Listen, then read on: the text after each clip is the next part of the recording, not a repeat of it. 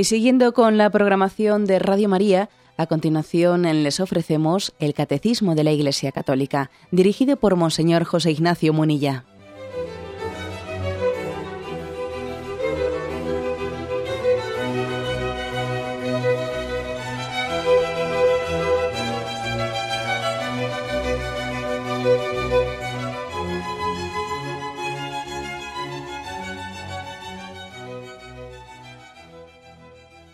Cordial saludo a todos los oyentes de Radio María. Un día más, con la gracia del Señor, proseguimos el catecismo de nuestra Madre la Iglesia.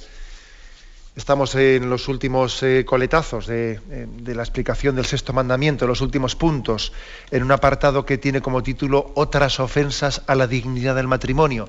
Ya habíamos hablado del tema de la poligamia, el tema del incesto y el tema, ahora el 2389 trata del abuso el abuso de, de los adultos hacia los niños o adolescentes. ¿eh?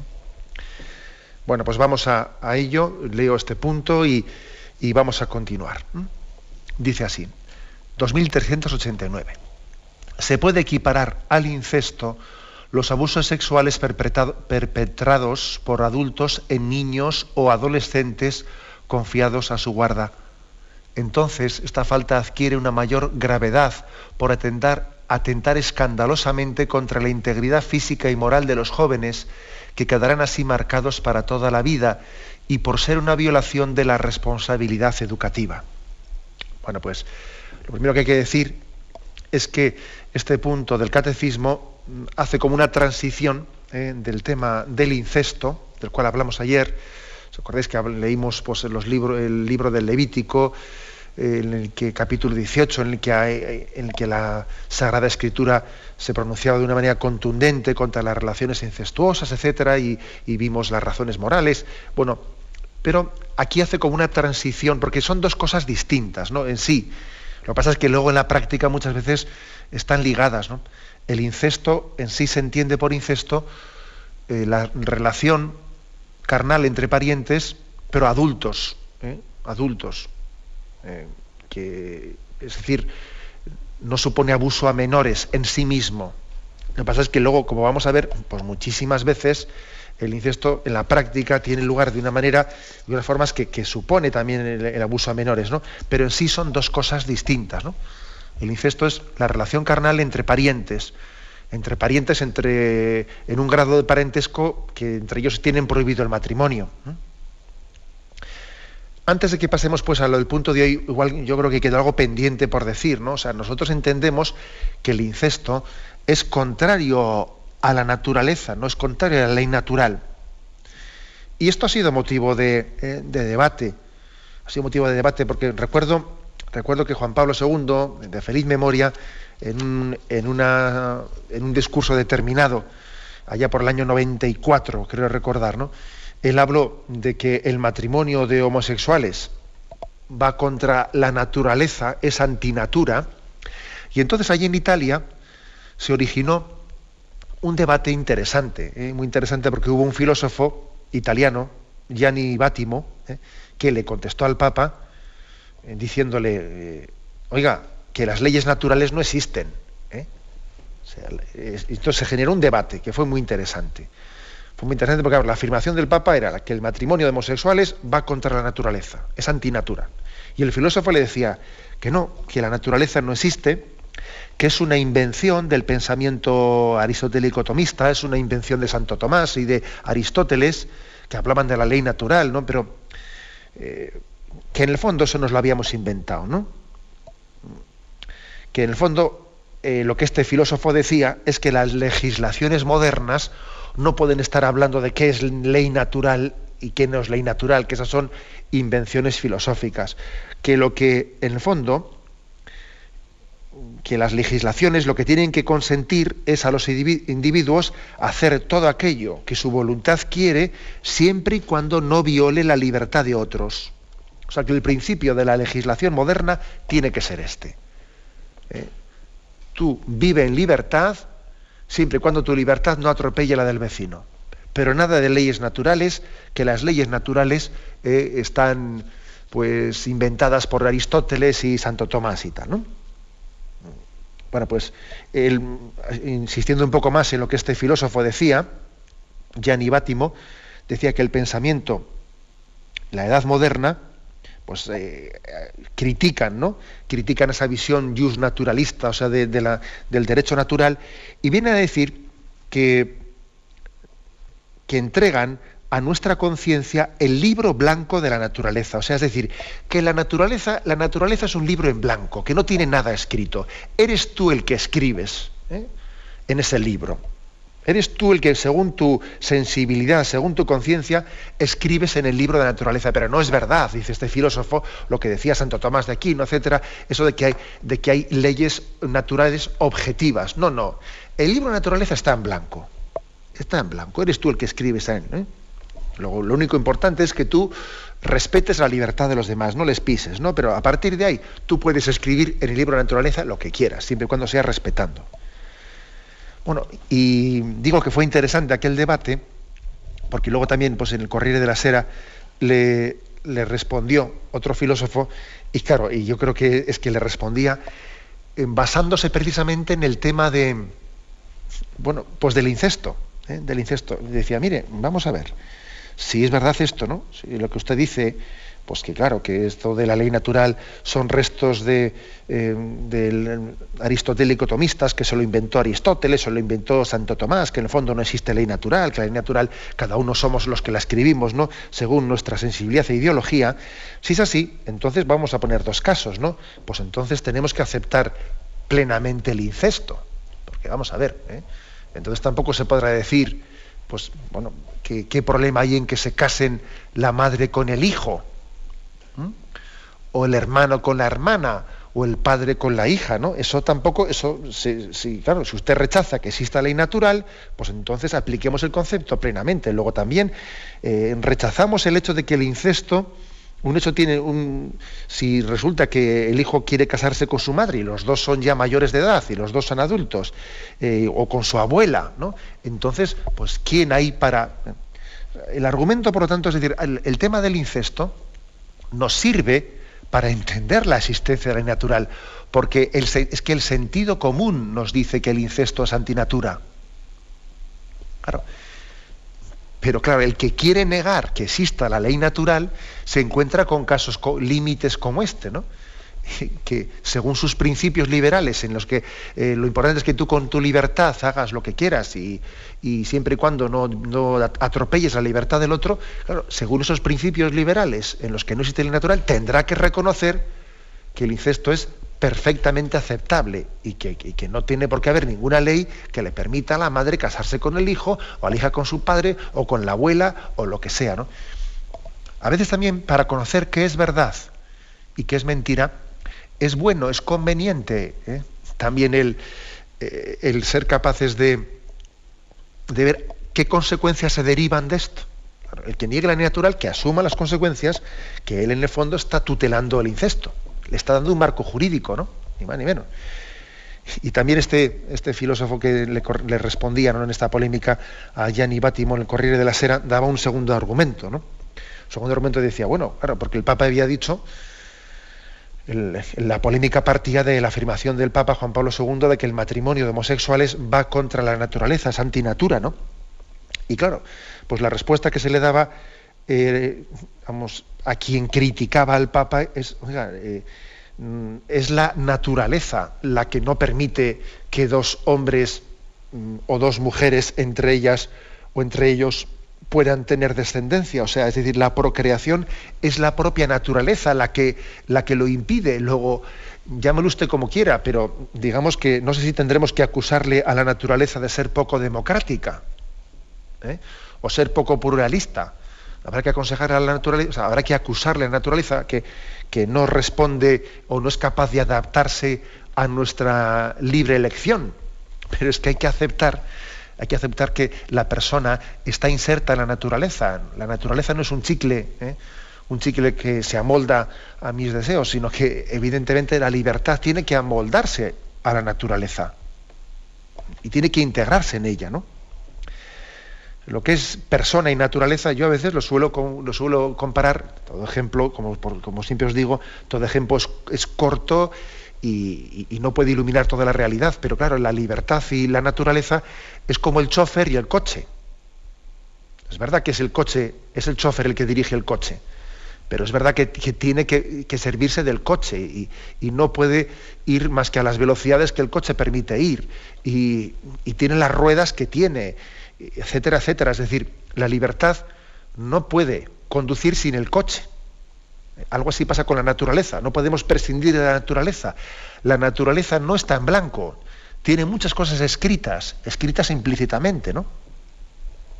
Bueno, a esto le llamamos ley natural, ¿no? A esto se le llama también el derecho natural. Bueno, pues esto es eh, una cuestión importante. ¿eh? Que además también, y lo digo antes de, eh, dando por terminado el punto anterior del incesto, Claro, si por incesto ¿eh? entendemos la relación carnal entre parientes, adultos ya, ¿eh? Eh, entre los cuales está prohibido el matrimonio por su grado de parentesco tan estrecho, claro, quienes niegan la ley natural plantean este asunto. ¿no? Y entonces, bueno, que sepáis que, hay tres, tres, naciones que tienen de alguna manera despenalizado, despenalizado pues las relaciones incestuosas, ¿no? que son Francia, Portugal y, como no, España. Ahí teníamos que estar nosotros, ¿no? Porque nosotros siempre más, claro. ¿eh? Bueno, pues hay tres estados, Francia, España y Portugal, que tienen despenalizado las relaciones incestuosas. Eh, también algunos otros estados, como Rumanía, recientemente estaban planteando este debate y, cogían el modelo español, el modelo francés como, como ejemplo, diciendo que, bueno, ¿por qué tendremos que despenalizar eh, las relaciones incestuosas, porque vamos a ver, ¿eh?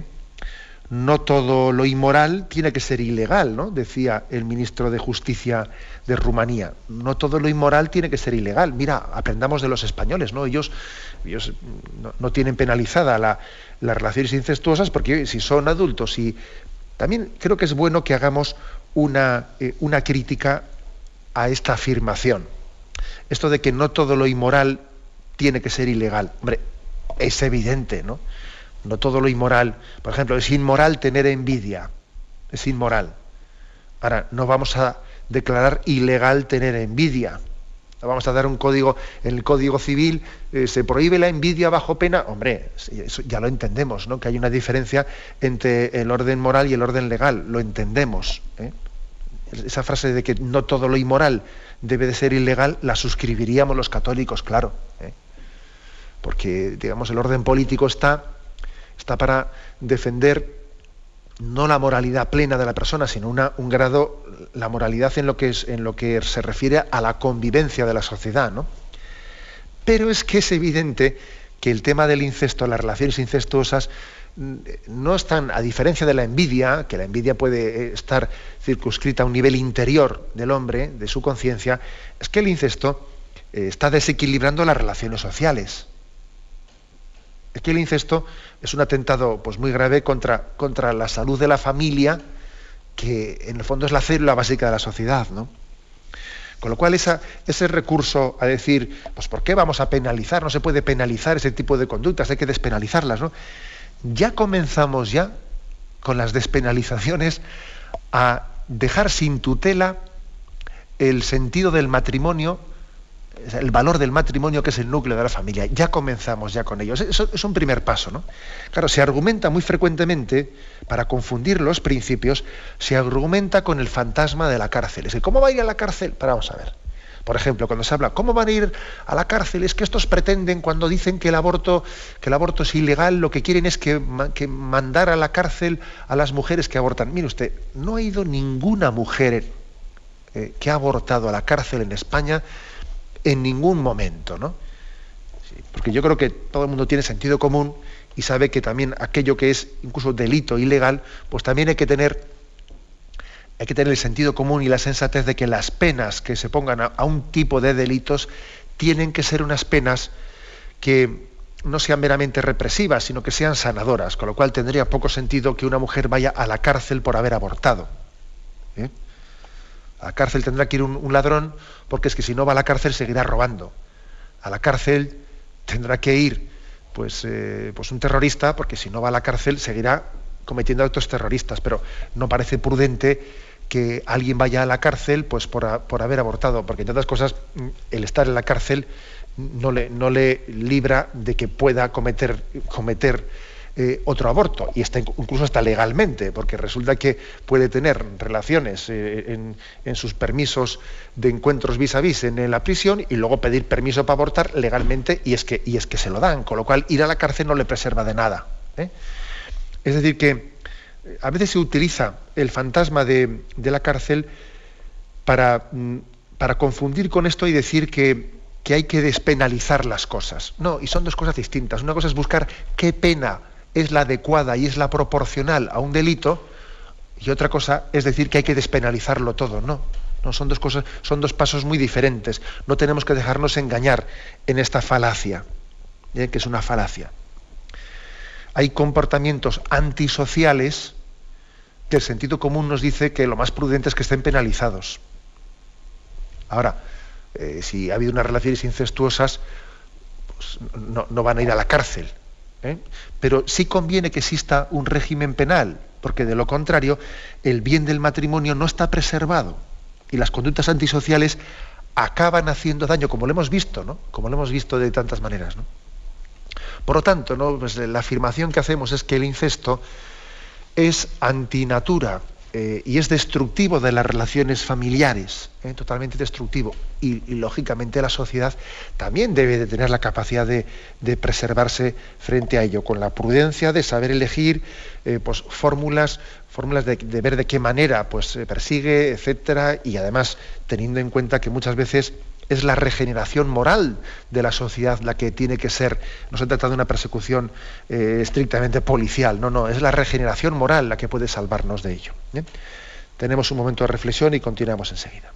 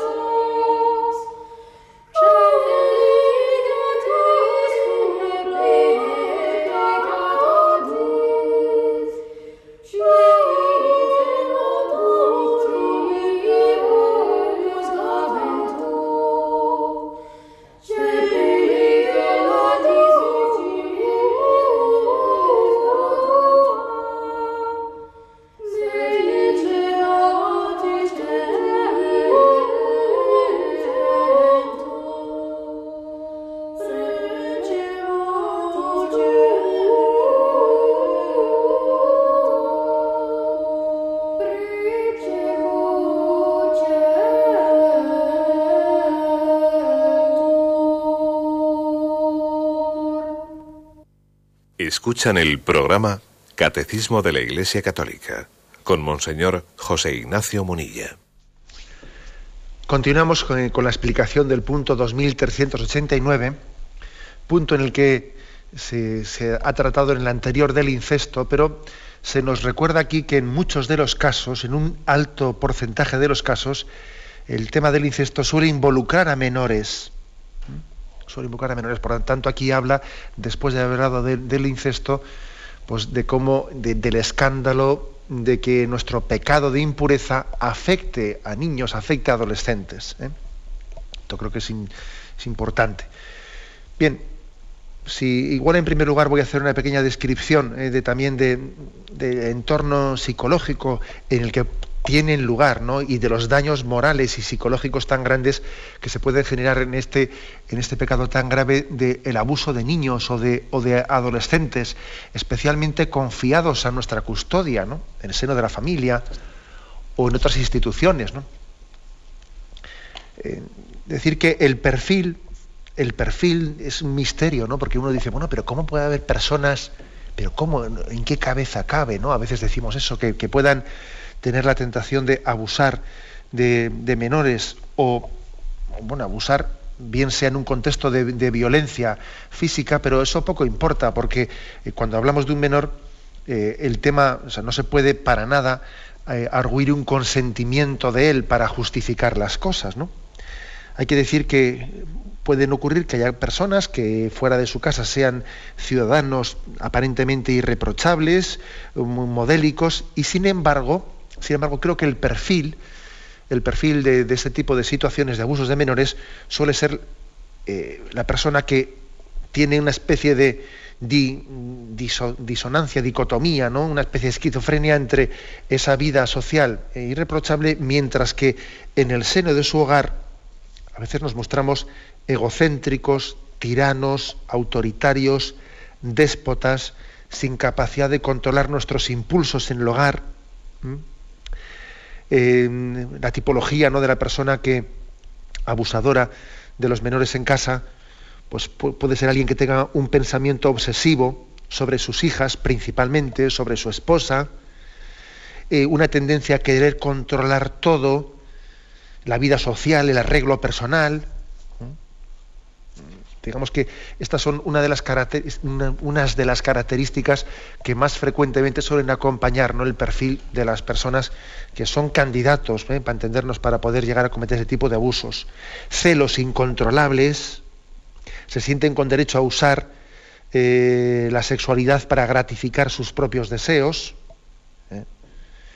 bueno, pues es una especie de recurso a la sexualidad para, para tener, para calmar el deseo de poder, el deseo de dominio, y, estoy en la familia, eh, pues sirviéndome y abusando pues de, la sexualidad para dominar más, ¿no? Para que mm, y en la calle luego resulta que, mira, pues que ahí voy, voy de, impoluto, cuando resulta que, que estoy utilizando la sexualidad para tener ese grado despótico de dominio, ¿no? Bueno, bueno es que nos demos cuenta, porque uno dice, bueno, pero es que ese perfil que ha trazado ahí es un perfil en el que todos podemos tener de algún tipo de complicidad, pues es verdad, es verdad, o sea, es decir, es verdad, pero también, lógicamente, ese tipo de, tendencias de, ser de ser despótico, de ser tirano, egocéntrico, bueno, pues eh, pueden llegar a un límite que eh, le hagan a uno muy proclive ¿no? para esos abusos en casa ese, sentir, parece que mis hermanas, mis hijas, mi esposa, mi esposa me pertenecen, que es también algo, esa conciencia de pertenencia, es mía, ¿no? Como decía aquella canción, ¿no? La maté porque era mía, pero bueno, pero ¿qué es mía? O sea, a veces hay un tipo de relaciones posesivas, ¿no? ligando en ellas eh, con una especie la sexualidad entendida como algo posesivo que son destructivas, ¿eh? destructivas, ¿no? También hay que decir otra cosa dentro del perfil psicológico en el que pueden tener lugar los abusos, que no es extraño que en las familias desestructuradas y violentas en las que se ha padecido, ¿eh? se han padecido abusos, también resulta que los hijos ellos los repitan y los generen. Esto, esto es frecuente, es frecuente. Y también hay que decir dentro del perfil psicológico en el que todo eso tiene lugar que los niños o los adolescentes que son víctimas, víctimas también a veces, como han, como han padecido, o sea, tienen un, consentimiento, un consentimiento de esos abusos, eh, no siempre, eh, pero bueno, me refiero en algunos casos, un consentimiento de esos abusos que está generado por mm, la falta de autoestima tan grande a la que se les ha conducido en una forma de educarlos, ¿no? Pues niños de familias desestructuradas, con grandes problemas, que han crecido sin mensajes positivos, que nunca se les ha dicho, pero qué bien lo has hecho, cariño, pero gracias por lo que me has ayudado. O sea, un niño que ha crecido sin escuchar nunca nada positivo, ¿no? O una niña, pues, ¿qué ocurre? Tiene tal carencia, tiene tal hambre de amor y de aprobación, de que alguien le quiera, no ha desarrollado su autoestima, y, tiene tanto deseo de que otras personas le acepten para sentirse mejor consigo mismos, ¿eh? que es muy fácil que lleguen a estar dispuestos a soportar cualquier, cualquier cosa, ¿eh? porque precisamente han sufrido una carencia muy grande de, un amor gratuito. Y entonces eh, esa carencia de amor gratuito quieren suplirla, o fácilmente uno puede prestarse a un chantaje para suplirla con un abuso sexual. Por eso muchas veces esos abusos de, incestuosos de, menores no siempre involucran la fuerza física, sino que es que a veces se, eh, se, hace una auténtica, una auténtica violencia moral, porque el niño, el niño o la niña tiene una necesidad de, ser estimado por algo y como no es amado gratuitamente, eh, está dispuesto a soportar cualquier tipo de vejación para ser alguien, ¿no? Este es uno de los perfiles, digamos, principales en los que suele tener lugar ¿eh? ese tipo de abusos. ¿eh? Bueno, como es lógico, el, catecismo bueno, se limita un poco a, pues a, decir, a la valoración moral. ¿eh? Pero bueno, yo creo que igual también nos puede venir bien el hacer una descripción del entorno psicológico en el que este tipo de pecados tienen lugar.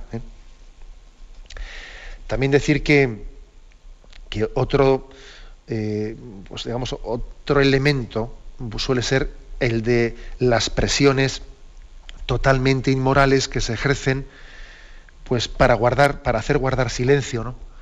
a los niños sobre los que se les comete abusos. Pues abusando de que, claro, son niños y nadie les va a creer, pero mm, sometiéndolos a presiones para que guarden silencio y, todo esto, lógicamente, deja unas, unas huellas y unas heridas tremendas ¿no? en el corazón difícilmente sanables así, mm, así por las buenas, ¿no? que va, a necesitar una terapia seria de sanación para, para poder borrar unas huellas tan duras. Incluso también hay que decir que se conocen muchos casos eh, de abusos en el seno de la familia en los cuales eh, también cuando se, la madre es conocedora del abuso que algunas hijas están teniendo, eh, están teniendo a cabo, eh, por parte de, su padre, no siempre, a veces también la madre pues puede ocurrir que, sienta tal vergüenza y tal, y tal vejación que tienda también a, no denunciar, a tapar, a callar, ¿no? Pues por evitar un escándalo, o sea, por mm, tapar la realidad o, no, querer, no querer creérsela. ¿eh?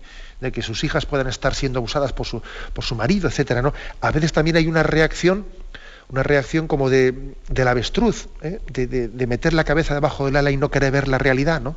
Eso también ocurre. Pues porque eh, hay, hay realidades que son tan duras que solamente pueden ser eh, asumidas, pues yo diría, desde, desde un corazón muy maduro, muy maduro. Y, lo importante es que entendamos que, que de aquí se derivan, eh, se derivan mm, pues, males morales muy, muy serios. ¿no? Generalmente los males eh, psicológicos muy serios eh, se suelen derivar en las personas que han padecido ese tipo de abusos, como insensibilidad emocional,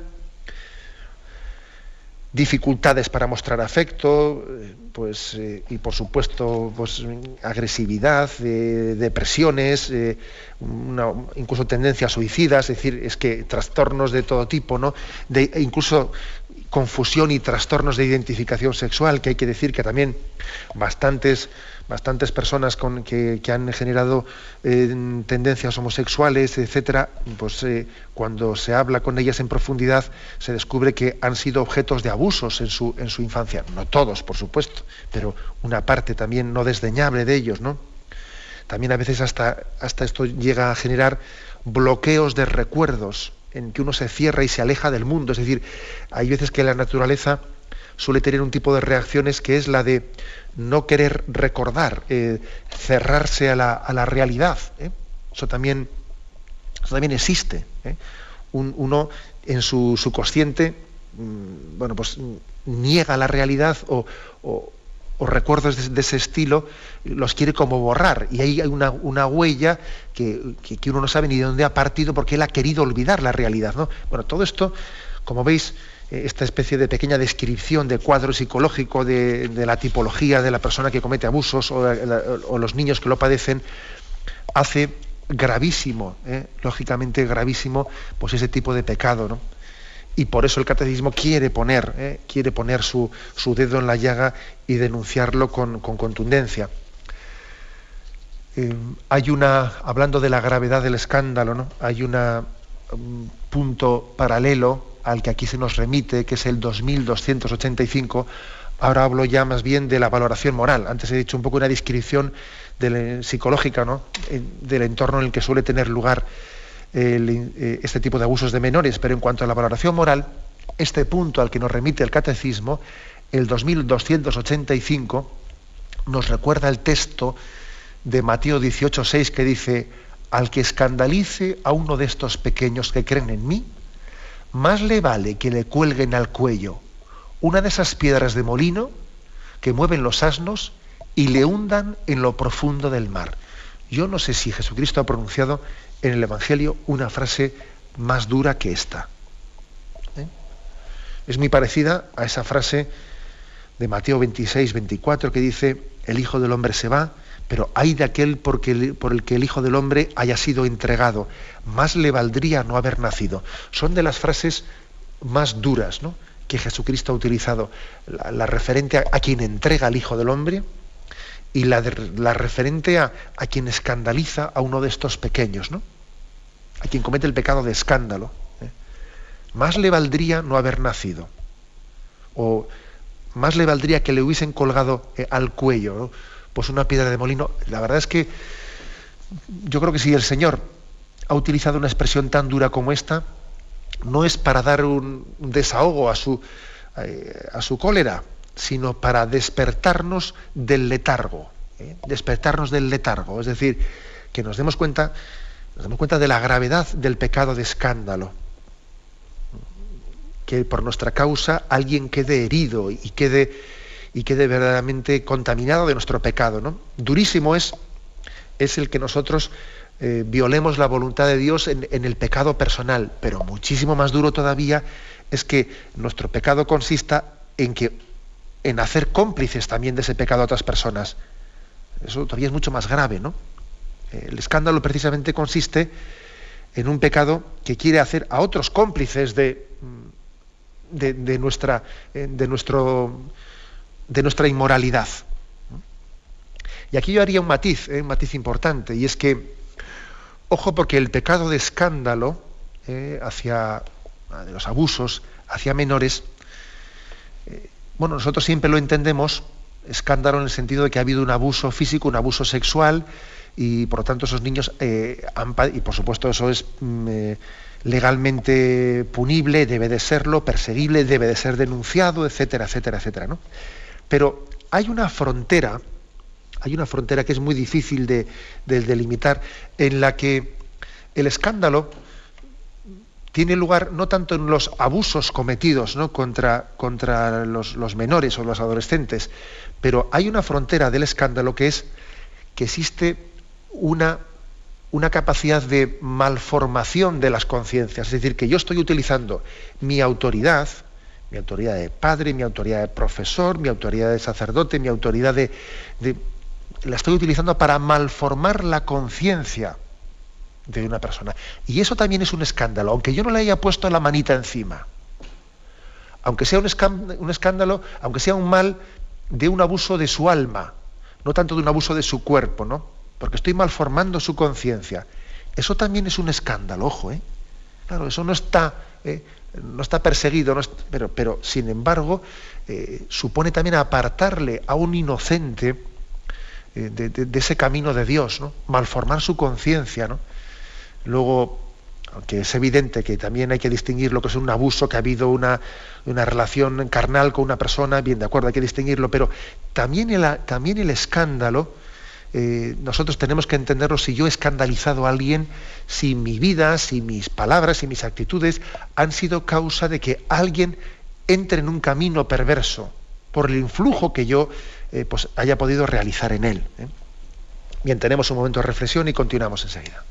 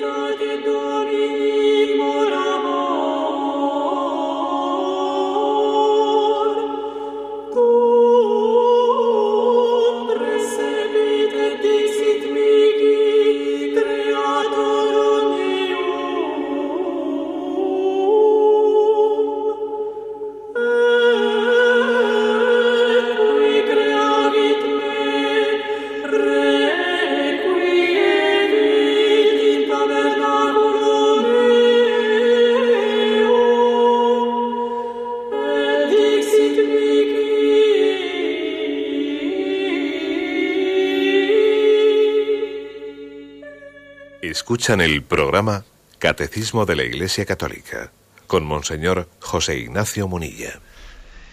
Y continuamos en la explicación de este punto 2389, que después de que ha pasado del tema del incesto al abuso de los menores, concluye diciendo que este pecado es especialmente grave, pues cuando de alguna manera tenemos una responsabilidad hacia unos, hacia unos menores que se supone que están encomendados a nuestra responsabilidad educativa. Esto también lo dice en el punto 2285 que comentamos en su día, que dice, el escándalo es grave cuando es causado por quienes por naturaleza o por función están obligados a enseñar y educar a otros. Jesús, en efecto, los reprocha a los escribas y fariseos, los compara a lobos disfrazados de corderos. Es otra imagen dura. ¿eh? Aquí el catecismo dice, ojo, que son lobos disfrazados de corderos aquellos que utilizan su, eh, su autoridad moral para precisamente abusar de los menores. Lobos disfrazados de corderos. Y aquí dice, tanto sea por naturaleza como por su función. Se refiere tanto sean padres, ¿no? Tanto hacia sus hijos, como aquellos otros que por su función, por su ministerio, como puede ser, por ejemplo, en la enseñanza, o como puede ser también que en su momento hicimos una referencia, pero también hoy quiero volver a hacerla, porque sé que todos los católicos tenemos pues una herida y un dolor grande, pues cuando hemos conocido que en algunos lugares, en algunas partes del mundo, etcétera, pues ha podido haber sacerdotes que pues han sido lobos disfrazados de corderos, que han utilizado su posición y el ministerio que la Iglesia les había encomendado, pues para abusar de algunos menores, ¿no? Entonces yo sé que esa es una de las heridas que podemos tener marcados muchos católicos y también tenemos que decir una palabra de clarificación ¿eh? y de esperanza al mismo tiempo. ¿eh? Sabéis que especialmente fue allá por el año 2002 cuando la Iglesia de Estados Unidos se sufrió una fuerte sacudida por las denuncias de abusos de menores cometidos por sacerdotes y aquello fue una sacudida fuerte, ¿no? Porque, bueno, es evidente que los abusos fueron obra de una pequeña minoría del clero, ¿no? Y también se ha descubierto ahí que, ha existido una falta de vigilancia por parte de nosotros, los obispos. ¿eh? pues empezando por la selección de los candidatos o la preparación de los seminaristas. Pero yo creo que también tenemos que hacer una lectura de lo ocurrido porque a veces este tipo de, noticias que se, transmiten por ahí suelen ser transmitidas con una intencionalidad, que no es la de que se solucionen los problemas, sino la intencionalidad de echar porquería a ver si se hunden, ¿eh? que son dos cosas distintas. Es la diferencia de que de aquellos que cuando hablan de una crisis hablan de ella para solucionar el problema y otros hablan de una crisis para ver si podemos humillar a todos los creyentes, a toda la iglesia y acabar con la religión. O sea, eh, es que es muy distinto, ¿eh? es muy distinto. Entonces creo que es bueno también poner las cosas en su contexto. ¿eh? La Conferencia Episcopal de Estados Unidos encomendó, encomendó un consejo de laicos creado al efecto, que era la Comisión Nacional de Estudio para la Protección de Niños y Jóvenes, la elaboración de un informe a este respecto. ¿no? Un informe que tuvo dos documentos. El primero fue un estudio estadístico de los abusos y el segundo consistió en un análisis y unas recomendaciones a la vista de los datos hallados. bueno, pues la verdad es que eh, lógicamente si queremos saber las cosas en profundidad hay que recurrir a este informe de la Comisión Nacional de Estudios, ¿no? porque fue el que abordó y estudió el, tema en profundidad. Primero que hay que decir, pues que el total de los casos denunciados pues es un tanto por ciento bajísimo del clero, claro, bajísimo, que estamos hablando, dependiendo de los lugares, pues de entre el 0,5 al 4% de los estados en Estados Unidos, ¿no? Eso es lo primero. Segundo, decir que los casos, los casos que se estudiaron eh, están referidos, la gran mayoría, a los años 70 en tercer lugar, otro, otro punto importante, ¿no? es muy, muy curioso el hecho de que eh, la proporción de niños y niñas abusados es muy, distinta. Es decir, es un 81% de, adolescentes varones los que habían recibido abusos, 81 frente al 19 de, de niñas. ¿Qué quiero decir con esto? pues que ese estudio deja bastantes a las claras sobre la, naturaleza homosexual de esos abusos que tenían lugar contra, menores.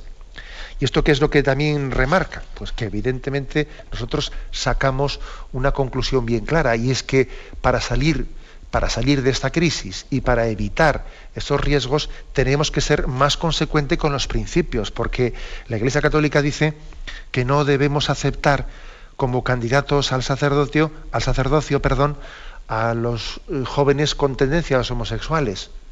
No por hacer ninguna discriminación y no por, y no por estigmatizar, sino porque es que también hay que tener, o sea, es decir, cuando alguien es llamado al sacerdocio, tiene que tener pues una facilidad y una pues para poder vivir eh, lo que el sacerdocio le pide. ¿eh? Y es evidente que en la vida sacerdotal, pues alguien que tenga una tendencia homosexual, por lo que es la vida de seminario, de vivir con otros chicos, por lo que es el tener que convivir con los monaguillos, etcétera, una persona con tendencia homosexual tiene mucho más peligro, peligro, primero por lo que es, por lo que es la, homosexualidad de, un menor autocontrol y segundo por el entorno del que está rodeado, peligro de, no vivir eh, su celibato y su castidad. Además es bastante evidente que en el, eh, pues en el mundo homosexual en los entornos homosexuales, pues el grado de vivencia de la castidad pues es bastante inferior a los heterosexuales, ¿no? Y el grado de promiscuidad entre parejas homosexuales, todos somos conscientes, pues que es muy superior. Luego, cuando la Iglesia dice que no deben de ser aceptados como candidatos al sacerdocio aquellos que tengan una, tendencia, por lo menos una marcada tendencia homosexual, eh, bueno, pues es por algo, ¿no? Y luego las cosas también se acaban demostrando. Eh, luego muchas veces los hechos acaban mm, poniendo casos prácticos para entender por qué se habían dicho las cosas. Pero yo creo que la enseñanza principal de estos informes es la siguiente. Cuando existe un escándalo como esos que existieron en Estados Unidos en el año 2002, eh, la pregunta es, vamos a ver, para superar esos, esos escándalos, ¿qué hay que ser? Eh, mm, ¿Más católicos, es decir, más coherente con nuestros principios? ¿O esos escándalos justifican que rebajemos los contenidos del catolicismo? Bueno, pues yo creo que la cosa está bastante clara. Es decir, precisamente esos escándalos lo que han demostrado es que tenemos que ser más coherentes con nuestros principios. Porque en la medida en que rebajamos las exigencias, resulta que entonces eh, vemos que ocurre lo que ocurre. Tenemos que ser más, o sea, no, no decir, no, eso demuestra que el celibato no sirve. No, no, eso demuestra que el celibato sí sirve y es que además para que poder vivir el celibato la Iglesia pone una serie, una serie de normas que hay que respetarlas, que hay que respetarlas y hay que tener un control de acceso serio de los candidatos al sacerdocio, etcétera, etcétera, etcétera.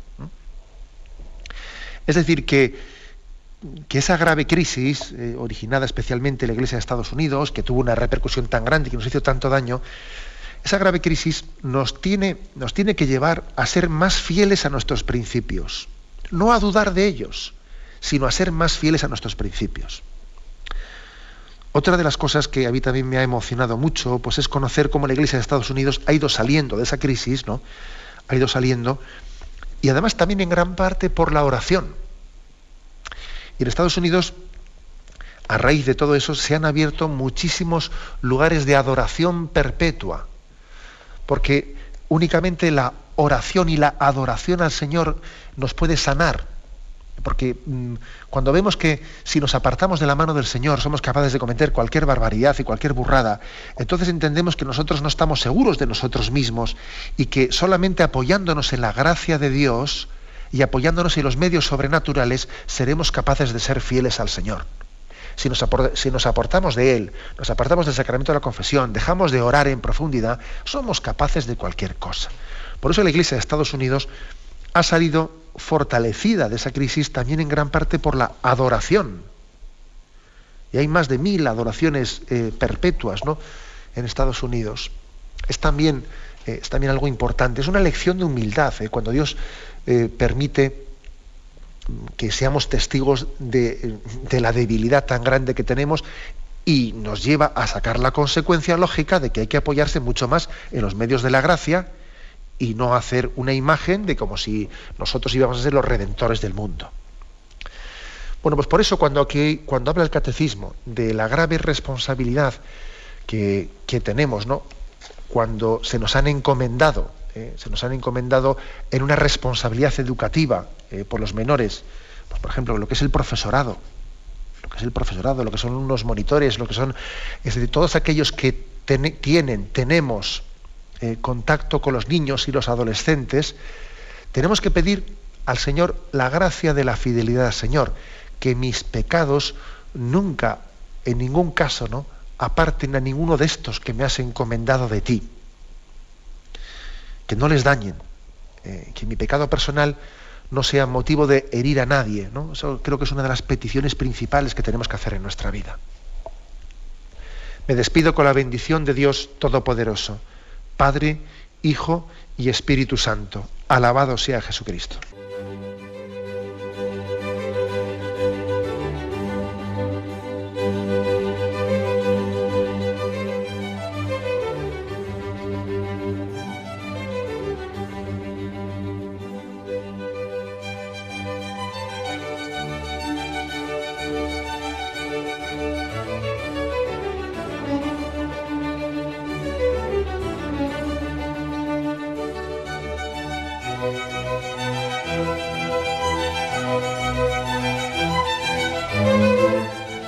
Han podido escuchar en Radio María el Catecismo de la Iglesia Católica, dirigido por Monseñor José Ignacio Munilla.